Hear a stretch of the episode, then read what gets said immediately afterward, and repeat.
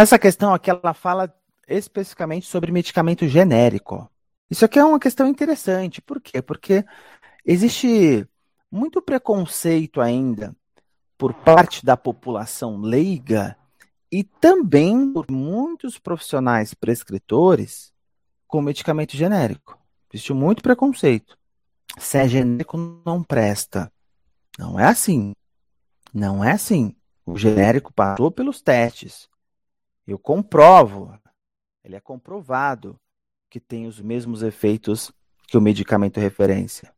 É confiável. O que acontece às vezes é o laboratório farmacêutico que pode não ser tão confiável assim. Mas não é porque é genérico, porque esse laboratório que não é tão confiável assim, ele vai fazer o genérico meia boca, ele vai fazer o similar meia boca, ele vai fazer o referência meia boca. É porque é o genérico, porque é o laboratório. Então, ele fala assim, ó, o medicamento genérico deve ser prescrito apenas em receituário especial carbonado da cor azul ou amarela. Não, claro que não. Depende do medicamento. É, então, o medicamento genérico ele surge quando? É, ele surge quando ocorre a quebra de patente ou expiração da patente daquele medicamento referência.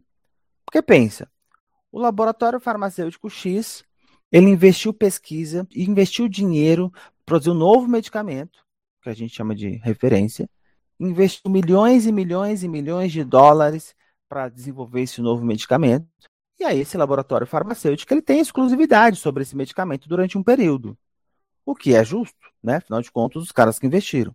E quanto tempo de exclusividade esse laboratório que desenvolveu esse medicamento referência tem? Geralmente ali 10, 10, 20 anos, vai? É porque esse tempo começa a correr a partir do momento do registro da patente. E geralmente eles não registram lá no comecinho. Aliás, eles não registram só quando é aprovado pela Anvisa, eles registram bem antes, ou seja, onde eu quero chegar. Que às vezes quando esse medicamento vai para a população, ele não vai ter 20 anos de exclusividade, ele vai ter menos, 10 anos, 12 anos, 8 anos, depende do tempo que demorou para uh, se desenvolver esse medicamento e o período que foi registrada a patente. Depois que acaba a patente, expira a patente, aí a gente vai ter o genérico e o similar. Aí sim, né? Aí a gente vai ter, aí a gente vai ter o genérico similar, a gente pode ter o genérico similar de qualquer medicamento. Não é só medicamento de, de venda controlada ou medicamento em receituário comum, não. A gente pode ter genérico de qualquer medicamento. Então, por isso que eu não posso afirmar nessa alternativa A que o genérico deve ser prescrito só em receituário especial. Não. O que vai determinar se o medicamento vai ser prescrito em receituário especial é o tipo de medicamento. Se ele é, é, um medicamento analgésico, se ele é psicotrópico, se ele é antidepressivo, se é, é isso. É a portaria 344, aquela lista que eu falei para vocês. Opção B. O medicamento genérico é um produto igual ou comparável ao de referência em quantidade do princípio ativo, concentração, né, quantidade de concentração é a mesma coisa, né? Mas tudo bem. Forma farmacêutica, ou seja, o que, que ele está dizendo aqui? Ó? Que que ele, isso aqui é importante. Ó, o que, que ele está dizendo? Se o referência ele tem 50 miligramas, o genérico também tem que ter 50 miligramas. Se o referência for um comprimido, o genérico tem que ser um comprimido. O referência, se o referência for uma solução, se for um xarope, o genérico não pode ser um comprimido, tem que ser um xarope também. Tem que ser a mesma forma farmacêutica. Modo de administração. Se o referência é administrado via sublingual, o genérico também tem que ser sublingual. E qualidade que pretende ser com ele intercambiáveis. Ou seja, que, que ele está dizendo aqui? Ó? Que o medicamento genérico, por ter o mesmo princípio ativo, a mesma concentração, a mesma forma farmacêutica, a mesma via de administração e a mesma qualidade, eu posso trocar um pelo outro. É o que a gente chama de intercambialidade. Eu posso trocar um pelo outro.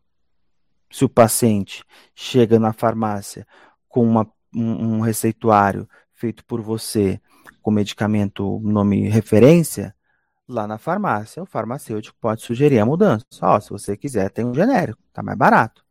Né? Então, isso é o que a gente chama de intercambiabilidade. Ou seja, essa é alternativa correta. É correta. Mas vamos ver as outras para eliminar. Ó.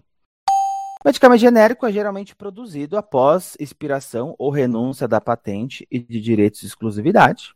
Ok, tá certo.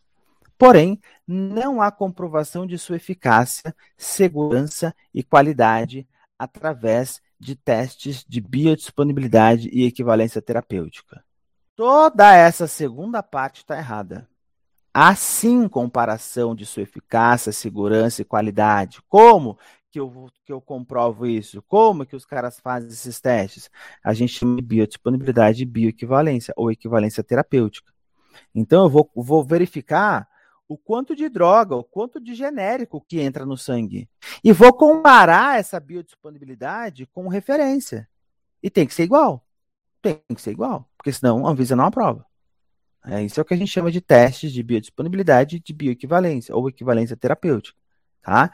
Então, tá errado falar que não passa por isso, porque passa sim, senão não seria intercambiável. Aí a D.